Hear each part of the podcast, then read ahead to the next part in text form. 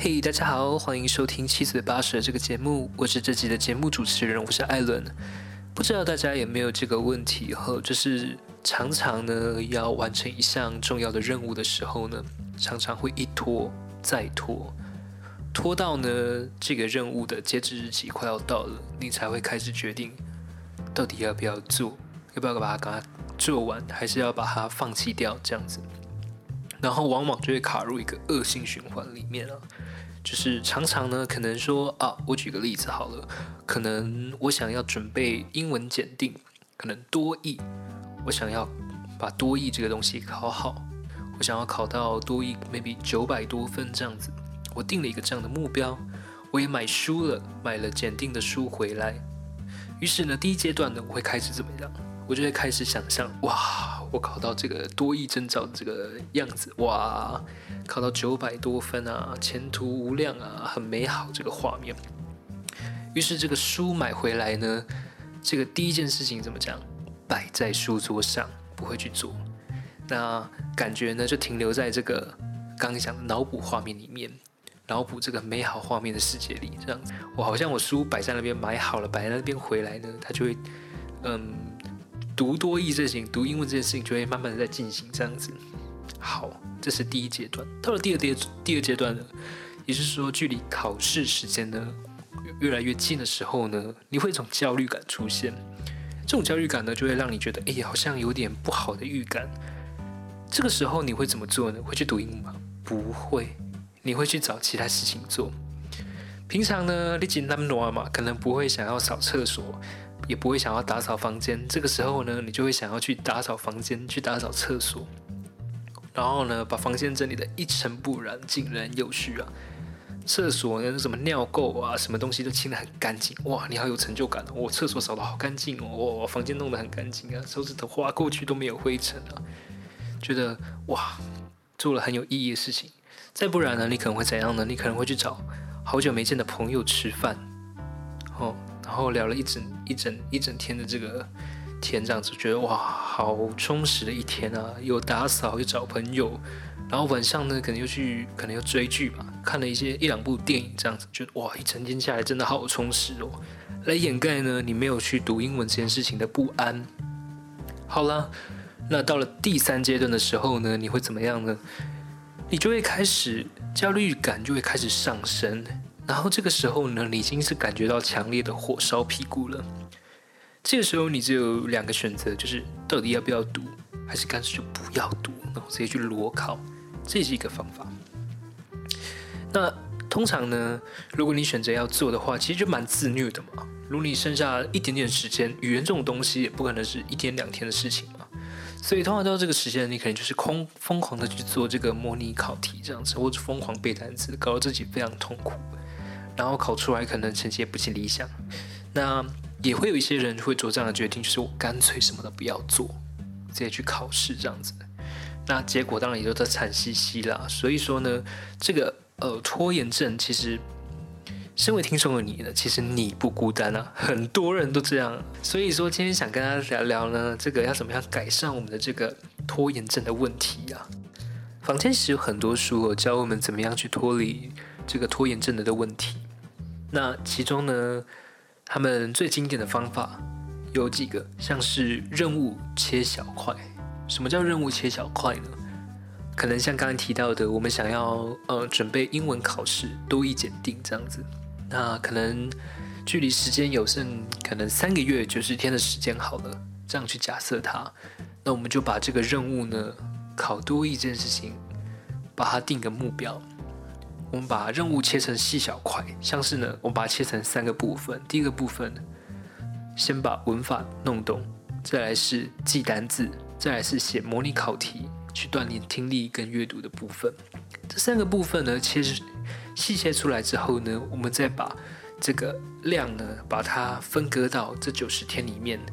可能我一天呢，我每天呢要读五个单字，然后呢。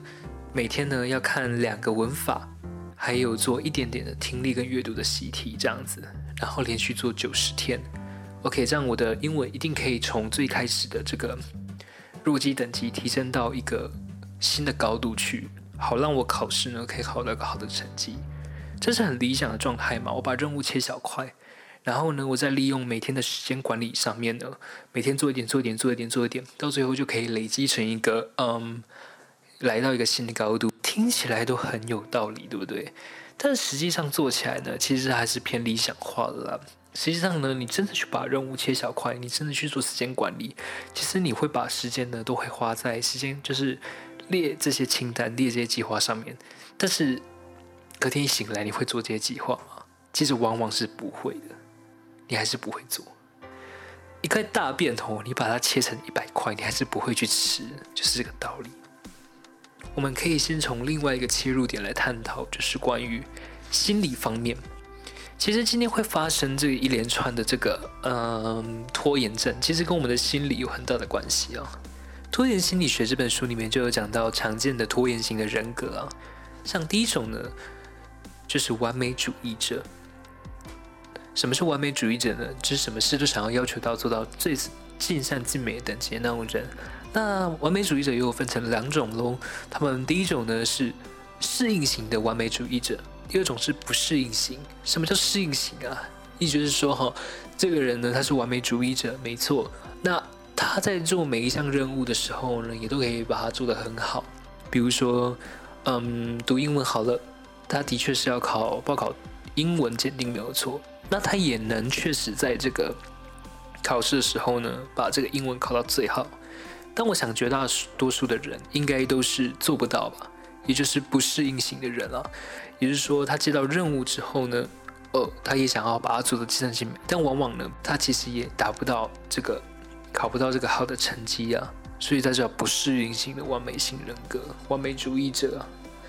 所以，这样的人呢，为了要回避掉他自己，他他已经明确，其实他潜意识里面已经知道说他自己呢，没有办法把这件事情。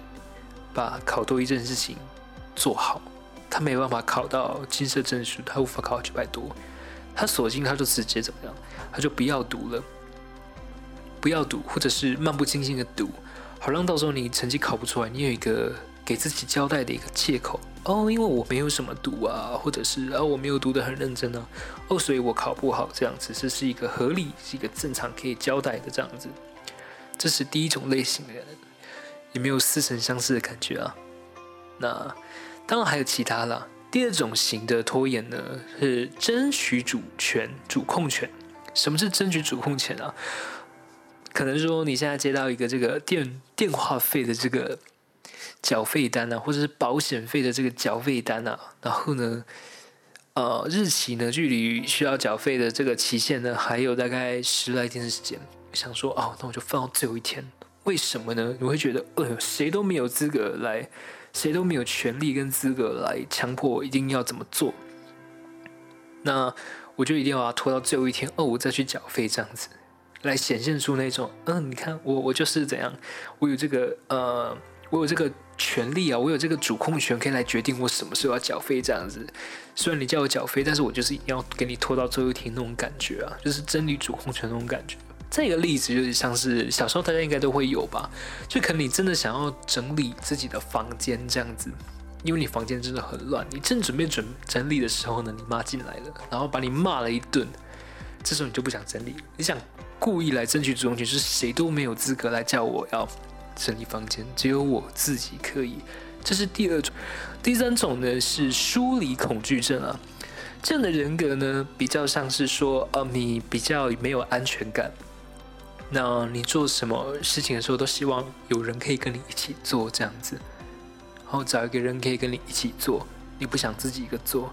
所以这样的人呢，如果在做团体合作的这个计划的时候呢，通常是可以表现的不错。但是呢，哦，可能他在做报告的时候呢，讨论的很热烈这样子，但是一回到家，这些任务呢，是他自己一个人的时候呢，他反而就不会去做了，就会去拖延他这样子。因为呢，他会觉得说，哎，我如果自己一个做了之后呢，会不会之后都没有人来跟我一起做？他会有这样的这个感觉。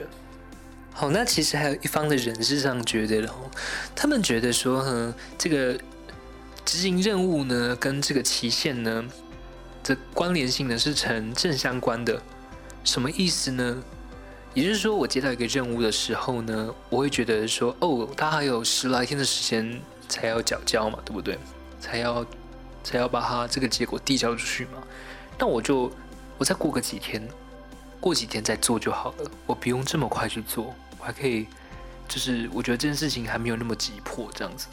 等到呢这个这项计划或这个报告呢准备要缴交的时候呢，才会想到啊，我应该去做了，怎么自己一拖再拖这样子。也有这样类型的人。听完这几种这个拖延症的人格之后，你们有种似曾相识的感觉啊？好，那我们今天先聊到这里。下一期我想跟大家聊聊关于怎么样去解决拖延症的问题啊。这些重点呢，我们主要是放在嗯拖延症它的这个根本的原因，它背后的心理这个机制是怎么样去运行的。了解到这点之后呢，我们就可以去反推怎么样去解决拖延症的这个问题。那这些东西我们留在下一集跟大家一起分享，一起聊聊，我们就下次再见，拜拜。